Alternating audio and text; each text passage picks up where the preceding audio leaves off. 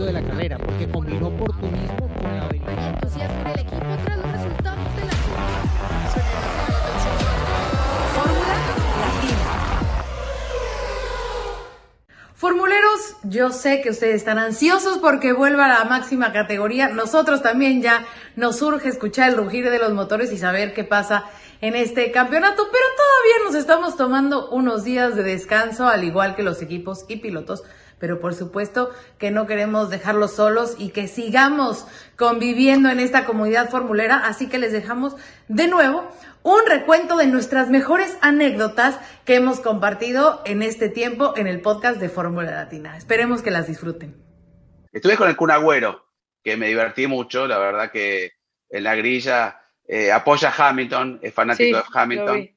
Y este y después, no, no sé si vieron el video que estaba Festejando subió del con Red City. Bull. Ok. No, Ah, que le decía al mecánico de Red Bull, está mal ajustada la rueda, ponela bien en la grilla. Max Verstappen, cuando estábamos entrevistando, eh, lo saludó, lo saluda, eh, es una- un personaje Kun Agüero, y después con Ibai, la verdad que no lo conocía, eh, estaba allí en la última posición de la grilla apoyando a Fernando Alonso. Pero bueno, nosotros los streamers nos conocemos entre nosotros y este, Sí, es como entre amigos. Me, me llamó la atención que Ibai te dijera, sí, bueno, aquí con, claro, sí. no lleva tantos años en la fórmula. No, y él, él debe echar menos, debe haber empezado hace un año con la Fórmula 1. claro. Pero ¿se Bueno. acuerdan que el Kun compitió en el campeonato virtual una vez, Sí, Claro. en plena pandemia, Este- claro. en plena pandemia, en el equipo Red Bull, y tenía el ingeniero que le iba cantando, y él agarraba las curvas, como se acuerdan que le habían sacado eh, los daños al, al juego, porque si no, con todos los invitados no quedaba nadie en la pista. Entonces iba en la curva y se apoyaban los autos, los sacaba afuera y él pasaba. Y el ingeniero le decía, no, eso no se puede hacer. Dice, ¿por qué no se puede hacer? Si, si, si paso igual, no, pero no está bien. Claro. Así que muy divertido, ¿no? La verdad que sí. estuvo bueno. Me tengo la fortuna de que siempre toca el último fin de mayo, que sea la carrera de Mónaco, y bueno, pues coincide con mi cumpleaños, que es el 29 de mayo. Entonces, he tenido dos experiencias. La primera fue cuando la primera eh, clasificación de Checo, que fue justo ese fin de semana, no era el día de mi cumpleaños, era un día antes, el 28 de mayo, sábado, y que, eh, o el 29 fue el accidente, no me acuerdo, pero el chiste es que era un día antes, no era el día justo de mi cumpleaños este, que tuvo el accidente en la sesión de clasificación. Entonces fue hospital, bla, bla, bla, bla, bla, y pasé mi cumpleaños literal en el hospital con Checo Pérez. Pero como hoy no estamos para cosas tristes y no nos vamos a recordar lo que pasó hace ya más de 10 años, eh, me voy a ir a lo que pasó exactamente un 29 de mayo del 2016, como lo decía eh, Diego, que ya se me estaba adelantando en la anécdota, el podio de Checo Pérez con... eh, que un podio me parece que, pues obviamente nadie, no se esperaba, ¿no? Pero que eh, fue un año y un- una racha de Checo de tener ese año podios en los, eh, los eh, circuitos callejeros y Mónaco fue uno de esos. Y la anécdota, la, anécdota bonita de eso, más allá de que fuera mi cumpleaños no, que es lo que menos importa cuando Checo tiene, tiene ese podio, fue que cuando estábamos en el corralito eh, esperando que llegara para la entrevista, estábamos, eh, estaba Juan, estaba yo, y pues obviamente llega, lo abrazamos, no sé qué, Checo, felicidades, no sé qué, y en eso me dijo, ahí está tu regalo, ¿no? Entonces, bueno, pues es un, es un gesto bonito, obviamente, del, del piloto mexicano que, bueno, me regaló, vamos a decirlo así, eh, ese podio, y que justo hoy, a- ayer en la carrera puse la foto de ese día, y puse, oigan, pues hoy coincide que otra vez es 29 de mayo, estaría padre que me regalara Checo otro podio, y bueno, pues qué mejor que, que la victoria. Eh, obviamente no se trata de hacer la historia de mí, ¿no? Al contrario, es de- del piloto, pero bueno, pues cae en día de mi cumpleaños y eh, yo me lo acredito después de que ese día me dijo que, que me regalaba esa, esa victoria. Entonces, pues sí, eh, yo creo que ese es el mejor recuerdo que tengo, que, que estás tú con la emoción de que es tu cumple y le va bien a, a tu compatriota. ¿no? Bueno, eh, no, no tengo anécdotas de ese tipo. Eh, eh, en Mónaco, mi cumpleaños cae, sí las tengo en, en Monza, ¿no? Porque cae por esa Claro, época. con la Pero- de Luis pero- 94. Pero Cris, tenemos una buena foto de, de- de ese Sí. podio eh, ahí en el, en el puerto, entrevistando a Checo para el programa de ese entonces del canal F1 Latinoamérica, el análisis de la carrera, ¿no? Lo hicimos junto a Checo, que, que Sí, sí, quería un recuerdo muy... Sí, sí, sí. Claro, es también autorreferencial, pero, pero sí, es algo muy, muy agradable que hemos compartido, pegadito a, a los barcos, al lado del Energy Station de, de Red Bull, sentados con mucho público que nos rodeaba, Diego. Fue una muy Sí. linda entrevista, un, un muy buen momento que, que pasamos charlando con Checo y es uno de los, de los momentos que tengo guardados dentro del salón de, mi- de los recuerdos, ¿no? Yo me acuerdo de una que, que me, no sé si ya la comentamos, pero que la tengo creo que muy grabada.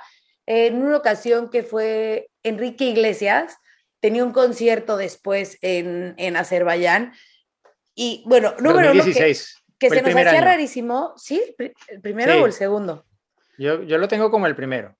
A ver, te voy a, te voy a decir en este momento. Muy simpático. ah, sí, Quique. 2016. Sí, sí. Y para empezar, como que por el idioma y demás, no sabíamos como por qué estaba eh, cantando ahí, pero impresionante la gente, o sea, los, los de Azerbaiyán se la sabían en inglés y en español, ¿eh? o sea, no porque solo en inglés, porque también cantó en español y se la sabían perfecto. Pero eso, o sea, qué personalidad, qué forma de, de ganarse a, a todos los que estábamos en el paddock. Si tú llegabas y de, oye, Enrique, este, ¿le puedes cantar a mi tía este, que es su cumpleaños, agarraba tu teléfono y le cantaba a la tía feliz cumpleaños. Eh, hacía bromas, jugaba con los mecánicos. eh, no, o sea, súper, súper, súper amable y me quedé muchísimo con esa, obviamente, muy buena impresión, porque normalmente lo hemos visto, ¿no? O sea, hay muchos eh, cantantes, eh, personalidades, ¿no? Que pueden ir y sí, a lo mejor son muy amables y te pueden dar la entrevista y todo, pero la forma, o sea, Enrique Iglesias era uno más en el Pado que en esa gran familia, como si llevara años conviviendo con todos en, en Fórmula 1. Y, Igual y- que Mariah Carey después, ¿no? Claro, idéntica, idéntica, idéntica. No, y o sea, estuvo lo que Cristina me- Aguilera también, ¿no? ¿Se acuerdan?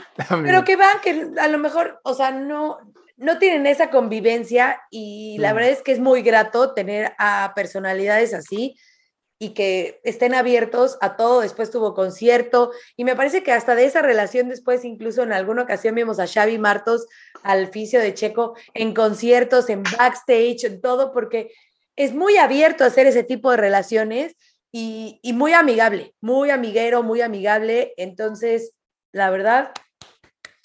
Yo tengo una anécdota a- muy cortita. Ahí. A ver. Simplemente para ubicar a la gente, es un circuito obviamente callejero en medio de una ciudad y sobre todo la zona fortificada, donde pasa la curva 8, 9 y toda esa zona tan linda, tan estrecha. Pero el- la sala de prensa está en un hotel. El Y el Hilton. corralito está el Hilton, ¿no? Y luego tenés que cruzar todo el paddock para ir a otro hotel o otro- a otro hotel donde se queda la mayoría de la gente, porque está como dividido en dos la ciudad de hoteles y el único nexo que hay es el paddock. Entonces, si uno sale a la noche a tomar algo y se hace un poco tarde, eh, es imposible ir por otro lado porque queda una vuelta larga. Entonces, uno tiene que entrar de vuelta al paddock, pero ahora es medias raras. Ding, ding, ding. Sí, sí, ting, ting, ting. Y he visto compañeros, no voy a no mencionar nombres, porque voy a decir Ulises Paniza y algunos miembros de otros equipos, eh, transitar por allí a, a horas muy extrañas, 5 o 4 de la mañana, y no iban en línea recta este, Mm. por el paddock. Y es algo curioso, porque cuando uno va a usar Claro. el paddock simplemente de tránsito, y me Claro, imagino en las, en las oficinas de la Fórmula 1, ¿qué con las hacía? cámaras. No, claro, aparte tienen los, viste, como es todo automático con el. ¿Qué hacía este señor de, claro. de, de- de esta esta televisora. Ajá. pasando por el. Porque aparte les aparece que pasa 201 y sale a la 203.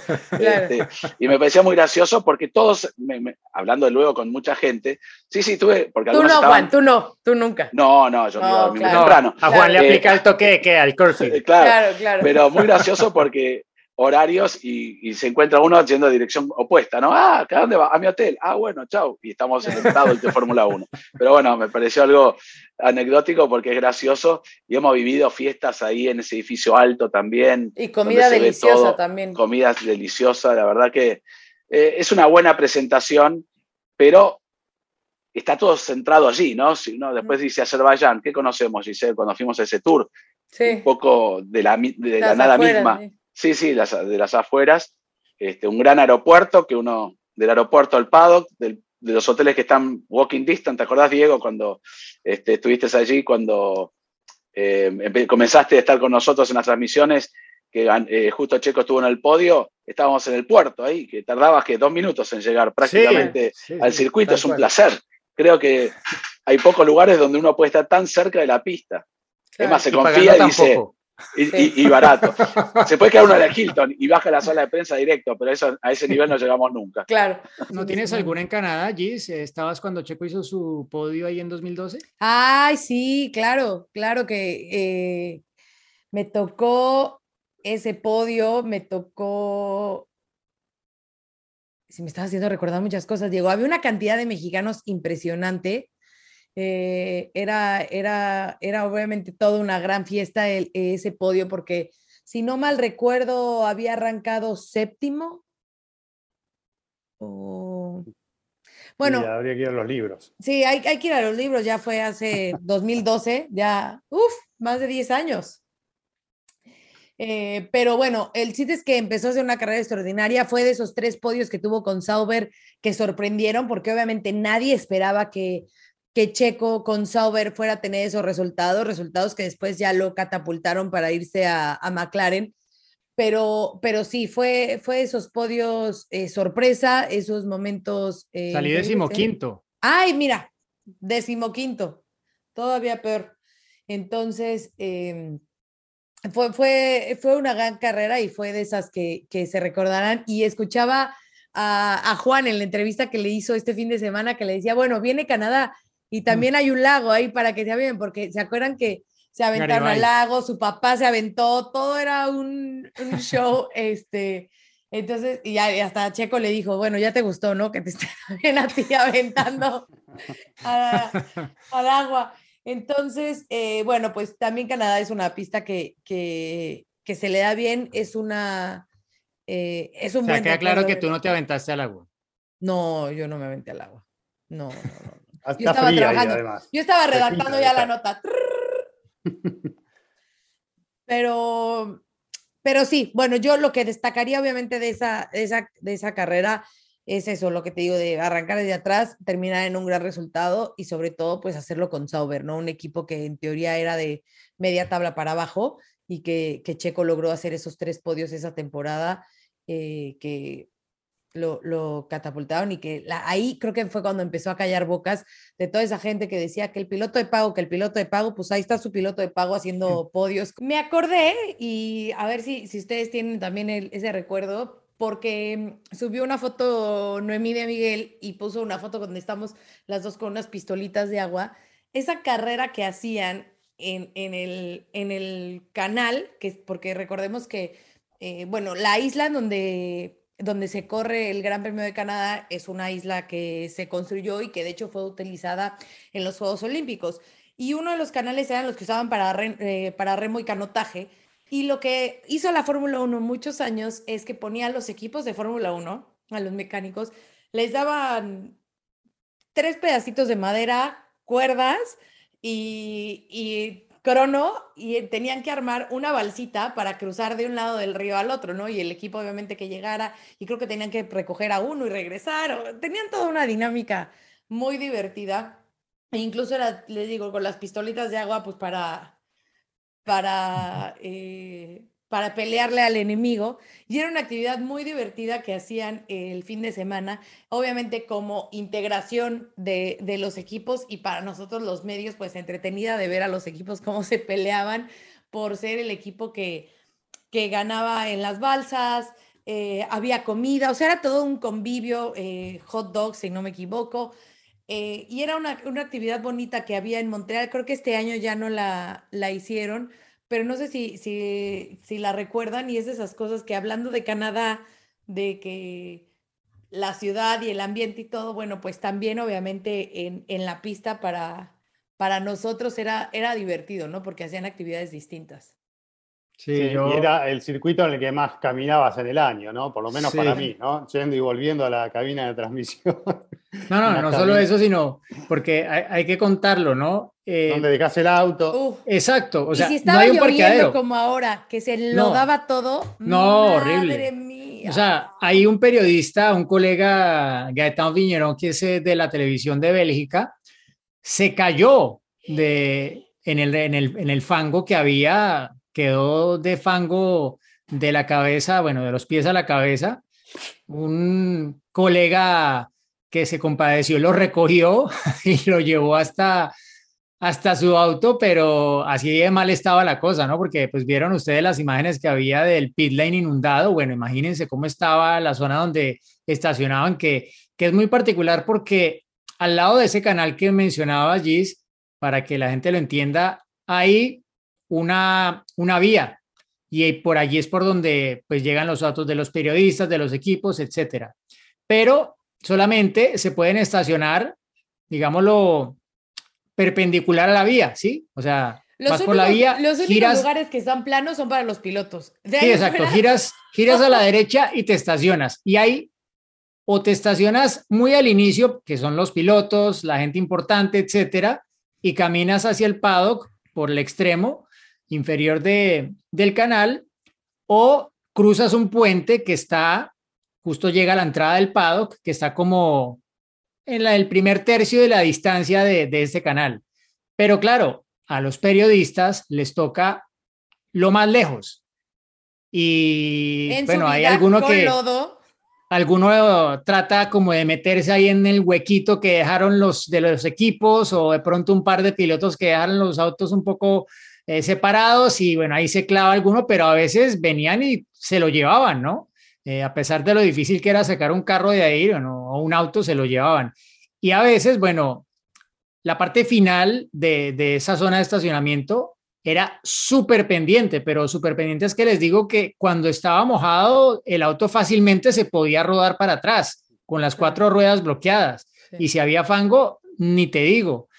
Entonces, la No, caminata que había que hacer ahí era ¿no siempre en una, brutal. En una ocasión que, que hasta se nos quedó el auto, o sea, con los neumáticos. Sí, patinando, no sí, salía, patinando, me no acuerdo. salía. Sí, no sí, salía, sí, me acuerdo. Sí, sí, sí, era, era realmente preocupante y bueno, los autos llegaban de fango, seguro que este fin de semana fue, fue así, eh, eh, llenos, ¿no? Porque el camino que hay para llegar hasta allí, por detrás, es todo una vía destapada, ¿no? De tierra, de piedras, etcétera, que cuando está muy seco es un polvero y cuando hay lluvia, pues es un barrial, así de simple. Tal cual. Entonces, todo muy glamoroso en el Gran Premio del Canadá.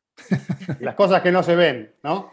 Claro, por ahí vi que unas, unas stories que, que, Juan, que Juan subió y contaba un poco de esto, pero sí, estar ahí y manejarlo es, es el reto. Ese, ese sí es reto, señores, no arrancar y superar a Verstappen en la, en la arrancada.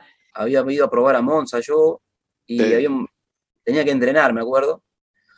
Eh, y, y bueno, le digo, Juan, eh, Juan me acompañaba para todos lados, no, para todos lados, y era, andaba yo y Juan atrás. La verdad que un amigo, Juan me acompañó, la- él sabe lo que, todo lo que pasé y todo, me acompañó muchísimo. Eh, y, y bueno, para mí es un amigazo. Y, y bueno, fuimos a, a Forti di Marme, en Italia, eh, un lugar que es bastante turístico, es un lugar de playa, yo no conocía, muy lindo. Eh, con Rodrigo también, que un amigo que Sí. tenemos también, y mi viejo, y no sé si venía Eduardo Ruiz también en el, en el auto. No, era- éramos, éramos, é- éramos dos autos, ¿te acordás? Y teníamos Éramos unos handys. Teníamos- claro, sí, teníamos dos- yo vivía con mi papá, eh, yo- el, el equipo nuestro en ese momento, no me acuerdo, me habían dado un auto, y ellos venían en otro y teníamos dos handy, íbamos por la autopista, unos túneles, me acuerdo. Y mi papá pesaba, como lo conociste, 120 kilos, gordo, y esos autos tenían caliente asiento, ¿viste? Entonces yo le hablaba en inglés a Juan y le, le voy a poner, no, no hablaba inglés mi papá, entonces le, le voy a poner el caliente asiento a mi papá a ver que hacía un calor, me acuerdo. Entonces agarré, le caliente asiento y la calefacción a, a todo lo que daba, ¿no? Y, y habíamos comido, habíamos parado a comer, no me acuerdo, habíamos comido una, no sé si una, no me acuerdo, una especie de Nielsen, habíamos pasado de, de, de Suiza, una especie de milanesa, cordon bleu que llamaba, no me acuerdo. Entonces, ¿qué? ¿Vos dices, vos no estás transpirando? No, le digo. ¿por qué? No estoy transpirando yo, me dice. No sé, en ese momento no se conocía que había auto con caliente, recién habían salido el auto con caliente 100. Y al rato, che, vos no estás. Y yo le abría, le abría el handy a ellos para que escucharan a mi viejo y se estoy atrás mío. pero me deja la risa. Y, y entonces me dice, ¿habrán sido las milanesas que comimos? Y estoy, me, estoy todo mojado en agua. Qué malo, que lo hacía sufrir. Así hasta, hasta un rato largo y llegó todo transpirado, se bajó todo el pantalón empapado. Y ahí le dije a mi viejo y, y bueno, y después tengo un montón de anécdotas, qué sé yo, la época, yo viví, la más linda que me pasó, eh, yo viví en un, un año en una casa rodante, el primer año, esas son espectaculares, porque no sé cuánto tiempo tenemos, ¿no? Pero Dale, dale, dale. Dale, dale. Cuéntanos. La de la casa rodante es fantástica. La casa, no, la casa rodante es, es- es terrible. Tengo varias, pero la, la primera, como arranca la historia, nosotros llegamos a Europa eh, al equipo, eh, del- a- fuimos a la casa de Rafael Carafel primero, que era el que me llevó, que es un amigo que me hacía de, de manager en ese momento. Somos muy amigos hasta el día de hoy, sigue estando en Alemania. Y, y bueno, entonces Rafael trabajaba temprano a la mañana, él trabajaba en Jubel, un equipo alemán, de, tenía equipo de Fórmula 3 y de DTM. Eh, se levantó muy temprano y cenamos a la noche que llegamos, llegamos a Frankfurt, nos va a buscar, dice, bueno, el equipo se definió, pero no sabíamos si era un equipo suizo o un alemán, dice, el equipo suizo es el equipo Schnellmann, ellos están ahora en una exposición, creo que era en Basel, dice, los pongo en un tren a las 7 de la mañana y se van para allá, nos vamos hablando por teléfono, porque era todo medio rápido, tenía que trabajar, y bueno, subimos un tren y bueno, me acuerdo que nos dormíamos mi viejo, veíamos nieve, llegamos a Basel, me fue a buscar el mecánico, qué sé yo, eh, estaba en una exposición, vi el auto, ya me hicieron trabajar, me acuerdo que desarmamos todo el stand, el equipo que estaba ahí en exposición. Bueno, nos fuimos al- a la casa de la sede del equipo, tenía la, la casa arriba, un negocio que vendía todo repuesto de automovilismo para todos los equipos de, Europa y, y a, a gente, a Sauber, Fórmula 1, vendía radiadores, todo lo que es elementos de, competición. Y el equipo al lado, bueno, vi el auto, todo, y al lado, así, toda un- una casa larga era, tenía el, el taller acá, el negocio y la casa de familia arriba. Una pared y para allá toda una. Me dio una señora llamaba Roots, una pensión. Eran todas habitaciones en pensión, una señora viuda, peticita suizo-alemana, bien rubia, ojo celeste, y nosotros pasamos a vivir ahí en un cuartito y compartíamos el baño con todos los otros estudiantes, había todo, mezcla de todo. Y un teléfono en la pared negro colgado, no me olvido más. Y bueno, entonces vino las primeras pruebas, yo anduve bien, qué sé yo, bueno, ahí surgieron algunos inconvenientes, que el, el preparador de los motores que me los daba, no me los me iba a bancar toda la- la estadía en Europa, el tipo no pudo, me daba los motores y bueno, ahí hubo medio un, como había andado bien las pruebas, el tipo me regaló las tres primeras carreras gratis para correr, yo casi me volví para Argentina, fue medio, tuve mucha suerte en realidad. Y justo yo eh, gano las tres primeras carreras que me regala el hombre, dice, como anduviste bien, yo hecho los mejores tiempos en Dijon-Prenois, y había hecho el mejor tiempo en Alemania. Entonces el hombre me dice, bueno, como yo no tenía la plata porque el preparador de motores que me, que me sponsorizaba, se dijo que no me podía sponsorizar, me daba los motores nomás, le dice, eh, le digo, no, yo me vuelvo a Argentina, le digo porque no tengo la plata, no, dice, como anduviste bien las pruebas, te regalo las tres primeras carreras, después vemos cómo seguís. Si no, yo me volvía, mira cómo es la historia. Y gano las tres primeras carreras. Entonces, ¿qué pasó? Eh, bueno, carburando, que lo tengo ahí enfrente, carburando, campeón, eh, coche de la vista, en ese momento, todos los medios de, de Argentina, yo había pasado el teléfono de Roots, de la pensión. Entonces, claro, había mucho No tiempo. que dejaba de ganaba. sonar. Claro, entonces no, hacía mucho tiempo que no ganaba un argentino en Europa. Eh, era como medio empezar de otra vez de cero. Y gané la primera carrera, gané la segunda, me llamaban cinco medios, eran las 9, 10, 11, 12, 1 de la mañana, 2. que- Y y yo no podía atender porque era el teléfono de ella. Entonces la señora venía, tiene unos suecos de madera y venía tan, tan, tan por la escalera y me decía, oye, viste, medio en inglés, alemán. Uy, yo, viste, le hacía la nota, pum, cortaba. Al ratito otra vez, viste, era un espacio de 20 minutos. Bueno, primera carrera, segunda carrera, tercera carrera, la señora se hinchó de los fontanas y nos echó, pero yo no entendía el, idioma. Entonces, al hoy- yo estaba estudiando, me va de trompa, me va de cola, patina con acelerador, ¿viste? estaba aprendiendo a hablar, no sabía hablar inglés. Entonces, sabía un poquito lo técnico para comunicarme para la puesta a punto del auto. Entonces el, el, el dueño del equipo viene y me explicó que por los llamados de Argentina me habían echado de la pensión, pero yo le decía todo que sí, de vergüenza, no entendí nada. Y lo llamaba Rafael Carafel a la casa y había ido una carrera china y la mujer no estaba, entonces no entendía nada. Nos vamos a dormir ¿Y qué pasaba? El hombre me explicaba que había comprado una casa rodante en, al otro lado del, del San que es el túnel, en, en la parte italiana de Suiza, y la teníamos que ir a buscar el día siguiente, pero yo no entendí nada. Yo decía tú que sí, para que vivamos nosotros, entonces cuando íbamos a las carreras nos pagábamos hoteles, qué. Al otro día a las 7 de la mañana me vine a buscar, me golpea la puerta, vamos, go, go, go. Y, ¿qué? Go, go. Ok, mi papá se cambió, ¿no? Salió en un jeep que tenía, pasamos el túnel de 30 kilómetros del San Gotardo, llegamos a, a la parte de la Suiza, Suiza italiana, ahí en el lago de Como, por ahí andábamos, y veo una casa rodante y la daba vuelta y la miraba y me decían en inglés y en, en italiano, ¿le piace? Y le digo, si le piace ley. Y mi viejo me decía, "Oh, esta gente se va de vacaciones, nos vamos a quedar solos, y era para nosotros la casa rodante. ¿Viste? Porque él me había explicado y yo no había entendido. Y bueno, entonces ahí la, la compró, qué sé yo, eh, le pagó 30 mil francos suizos, me acuerdo, venía contento, el tipo chiflado, qué sé yo. Entonces llego y llamo por teléfono y la encuentro a Marta, que era la señora de Rafael, y le digo, vos sabés que no entiendo nada, porque me vino a dormir, me vino a buscar que había que sacar las valijas, algo me explica, algo está pasando. Le pasó el teléfono y, ¿cuándo me pasa el teléfono? A mí me entré a reír porque pasan cosas en ese momento por no saber el idioma, digamos, ¿no? Y bueno, nos enteramos que sin querer que fuimos a parar a vivir en una casa rodante sin saberlo, y le digo a mi viejo, vos sabés que lo que compró es para nosotros. ¿Cómo? No, ¿cómo vamos a ver, bueno, está linda, dice, trabajar todo. y vivimos ahí ocho meses, así que y ahí eh, íbamos a las carreras, el, dueño del equipo con el camión, el auto atrás, la casilla enganchada, era una casilla esa que se enganchan, y vivimos ahí, y a veces le daba vergüenza que detenernos enfrente de la casa, entonces corría en Nürburgring, yo ganaba, me tocaba en el himno todo, y cuando venía, eh, pasaba por Hockenheim, bueno, si quédense acá, en 21 días nos vemos, chau, y nos quedamos 21 días viviendo en Hockenheim esperando que viniera el auto para la siguiente carrera, una cosa, Qué risa. y a pie. La primera vez que yo vi correr a Juan Pablo Montoya fuera de Colombia fue allí, en el, en el eh, Red Bull Ring, en 1997, cuando existía la Fórmula 3000 y él estaba en ese año corriendo para lo que era el equipo de Helmut Marko en esa época, se llamaba RSM Marco el equipo, estaba basado ahí en Graz, entonces Juan Pablo Montoya vivía en Graz, ah, donde estuvimos tantas veces, nos quedamos ahí siempre, nunca conseguimos un Muy hotel lindo. cerca del circuito, pero siempre nos tocaba Graz, Muy lindo, 45 pero eran minutos, como una hora. una hora Si había camino. tráfico en los túneles, más de una hora y media. uf, bueno, ni, ni nos acordemos de eso. No. Pero, eh, en fin, Graz, Graz es muy bonito, ¿no? Pero eh, así como para vivir, no, no sé qué tanto, ¿no? No, Aparte porque... más bien, es muy bonito, pero no para tener que ir al circuito diario, eso es. No, también eso, pero, pero, o sea, no sé qué tan lindo sea para vivir. Recuerdo que eh, Montoya vivía en el último piso de un eh, edificio de cuatro o cinco pisos y abajo había una de estas plazas llenas de restaurantes, bares, etcétera. Entonces, por la noche lo enloquecían con la fiesta que armaban Claro. ahí abajo y no se podía dormir.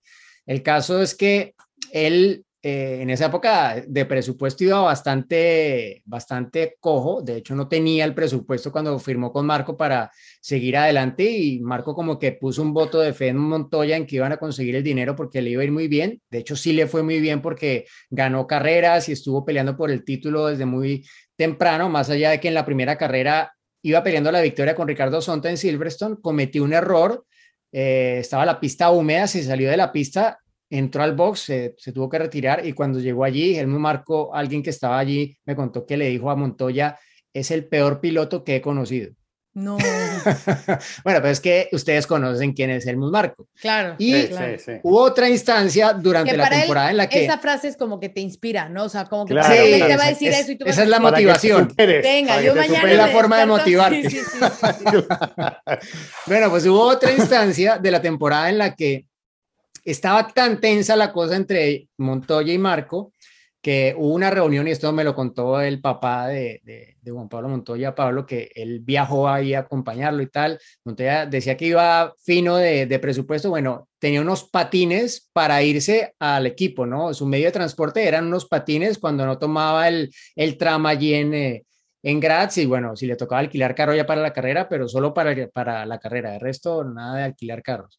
Entonces, eh, eh, un momento en el que ya la cosa estaba ahí como muy tensa entre ellos, eh, hicieron una reunión ahí en Graz eh, y estaban Marco Montoya y el papá de Montoya.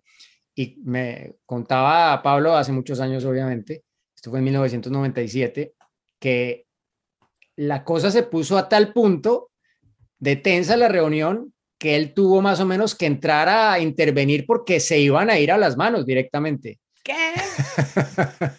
es que son dos personajes muy efervescentes. Ya. eh, Sí, sí, Mechita imagínate. corta, mechita corta, Exacto. diríamos. Sí, que hoy en día se llevan muy bien justamente por eso, porque saben que son parecidos en, en algunos aspectos y que dicen lo primero que les sale de la cabeza, no tienen filtro y lo sueltan así como va y punto.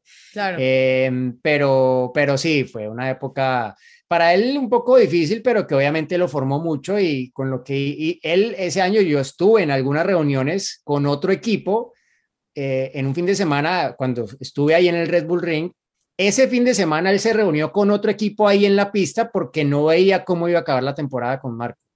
Eh, y él ganó esa carrera ese fin de semana, hizo la poli y le ganó la carrera a Ricardo Sonta, pero incluso así estaba pensando irse del equipo porque porque la cosa no iba, no iba muy bien y, y pues él iba, quería ganar el campeonato y estaba hablando con el equipo con el que, que, él creía que podía asegurar ser campeón ese año porque, claro, se estaba jugando en su momento la posibilidad de, de dar el paso a la Fórmula 1 al año siguiente.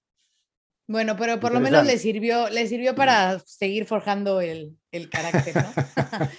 bueno, sí, me acuerdo, me acuerdo que en esa época eh, no estaba patrocinado por Red Bull el, el, el, equipo de Helmut Marco, pero sí había un piloto que era muy amigo de Ralf Schumacher en esa época, eh, era de apellido Frisager, como algún piloto que tuvo Red Bull luego y que todavía hace algunas demostraciones con ellos, que llegaba con bandejas de Red Bull al motorhome de, de Marco, porque él quería correr para el equipo de Marco, quería correr para el que era el mejor equipo, porque eran los que habían sido campeones en la temporada del 96 con eh, Georg Müller, con un piloto alemán. Entonces siempre llegaba allí como diciendo, mira, yo tengo el presupuesto, si Montoya no lo tiene, yo lo tengo y te traigo aquí a Red Bull. Bandejas y de fíjate, Red Bull. de todo eso, tiempo después surgió que el doctor Helmut Marco se convirtió en el asesor principal de Red Bull en la Fórmula 1. Y anda a saber dónde está Frisager ahora, ¿no? Ah, Pero bueno, bueno. nada, él tranquilo. Tomándose Red Bull en su Muy casa. Víctima, ¿alguna anécdota que nos quieras contar de estos años eh, trabajando con Checo? Digo, de broma o no, o a lo mejor la primera vez que lo conociste y cómo fue, o no sé, algo que quieras compartirle a los formuleros. Sí, por supuesto que sí, la verdad es que es bromista él en especial y, y en general el mexicano, ¿no? Creo que tenemos esa picardía, el latino también, eh, bastante más, más, eh, más divertidos en ese aspecto somos y aquí no es la excepción, entonces sí nos la vivimos de broma en broma, siempre estás atento a cualquier cosa que puede pasar. Yo, yo soy una persona que me subo al coche y me duermo, entonces siempre están haciendo el típico frenón ese como si fuera a pasar algo y, y que te asustes. este, de, de, todo un poco, ¿no? Eh, ponerle picante a la comida cuando la gente no se da cuenta, en fin, de, de todo un poquito, pero sí, sí es una dinámica que, que vivimos eh, de, de, de, bromas constantes. Pero cuéntanos una así buena o algo que te haya marcado. Un pelotazo así como los que le dan a Xavi o algo así. ¿Alguna apuesta no, que hayas que te... perdido? Esa que te digo y apuestas que haya perdido. Porque luego son mucho, ¿no? Bueno, con Xavi lo hacía mucho de que están como calentando, entrenando, pero hacen como apuestas. ¿Y, y quién gana? Por ejemplo, en el fútbol. Sí, apostamos bueno en mucho, foot, apostamos en el gol. Que según que, según que, que juega fútbol, ¿quién es más bueno? Pues por supuesto que yo. y fíjate, sí, lo van a correr. Ahora apostamos, apostamos, mucho en el golf, este, apostamos mucho ahí, pero no hemos apostado de, de bromas últimamente. Es, es, más bien, te digo, esas típicas, la del coche y todo eso. Todo el día estamos con, con bromitas de ese estilo, pero no últimamente no hemos hecho esas de, de una apuesta para ver que, que, el otro, ridiculizar al otro, no hemos hecho últimamente. Ahora que tenga alguna buena, te la cuento. Eh, a mí no me ha tocado ir a, a, Paul Ricard, pero creo que a ti, Diego, sí. Eh, y no sé si nos quieras contar al respecto, pero vi muchísimos videos. Eh, varios periodistas hicieron incluso lives de la situación del tráfico para llegar. O sea, como que el no. primer año era como, bueno, que es el primer año, perfecto, no sé qué. Pero este año, hasta una pista, o sea, de aviones ahí este, despegando sí. eh, en, el, en el Instagram de Jenny Go. ¿Qué, qué onda con, con eso? Que me acuerdo perfecto que nos contaban alguna vez tú y Juan de ese primer año que era una locura. Uh, eh, ¿qué, qué, sí. ¿qué, onda con la, el lástima, Lástima que no está Juan o que no está Noemí porque una anécdota muy buena de ellos dos que creo que la contamos aquí. O sea, ellos Pues en, cuéntala. de tratando de, no, ellos, que, que Noemí con, con la gente de Movistar tratando de buscar una ruta alternativa en el GPS, acabaron metidos en una vía, nada, una vía rural y casi que acabaron haciendo un Dakar. Y acabaron ahí atascados y no, o sea, en lugar de mejorar la cosa, la empeoraron y, y se quedaron allí y bueno, al final lograron solucionar, pero sí, yo ese año, el primer año, me acuerdo que estuve dos horas para salir del área del circuito, dos horas. Mm. Y supuestamente habían unas mejoras muy eh, claras para el segundo año, que algo se vio, pero igual nosotros íbamos ya con la lección aprendida del primer año tan temprano que, que pues no nos tocó nada de eso y a la salida nos fuimos casi que los últimos y, estábamos allí durmiendo el domingo cerca del circuito, entonces no había lío, pero, pero sí, el primer año que me acuerdo que me viene en auto desde Paul Ricard hasta Barcelona en ese momento, que todavía viví en Barcelona, me vine con Albert Fábrega y con José María Rubio. No, fue un viaje eterno. Dijo, no, o sea, acabemos todo rápido para poder irnos, irnos rápido y fue en Ah, vano, no, porque peor, estuvimos dos claro. horas y media al, al lado del circuito, pero o sea, dando vueltas casi que alrededor del circuito todo ese tiempo y, y claro, no, llegábamos casi ya saliendo el sol al siguiente día a, a Barcelona. Sí, no, una, una locura. ¿Y, y qué más? Eh, no, por lo demás, bueno, algunas otras visitas. La última vez que estuve allí, pues sí, fue para ese Gran Premio de 2019 y antes de eso acompañando una prueba de Tatiana Calderón en, en el auto de Fórmula 1, que fue también la, el día en el que Juan Manuel Correa probó por primera vez un Mm. auto de, de Fórmula 1 con el equipo Alfa Romeo Sauber, eh, que pues ojalá que tenga la oportunidad de, de hacerlo de nuevo, ya que está aspirando a correr en la Fórmula 2 del próximo año. Bueno, a prepararse para el húngaro ring, ¿no? Claro, Es no perdemos un- tiempo. Y ya para después el parón de verano. La primera carrera de Fórmula 1 a la que fui, Ajá. el Gran bien. Premio de Hungría, no se me olvida, nunca. Un cartódromo eh, grande, ¿no? Donde va a estar, y vamos a ver qué es lo que pasa, porque ahí el calor si también llueve. es protagonista. Calor seguro, ¿no? Y a ver si llueve, porque es que el Sí, pronóstico sí. por ahora marca una probabilidad interesante de lluvia y cuando llueve allí salen carreras Sí, para sí. recordar. Yo lo Sí, sí. manejé, pero eso se los cuento la próxima semana. ¿Cómo, cómo. ¿Cómo así? ¿Cómo así? Les cuento la próxima semana. Yo lo caminé. Bueno, nos vamos. eh, y nos encontramos nuevamente. Gracias por acompañarnos. Chao, chicos. Chao, chao. el adelantamiento de la carrera, porque combinó oportunismo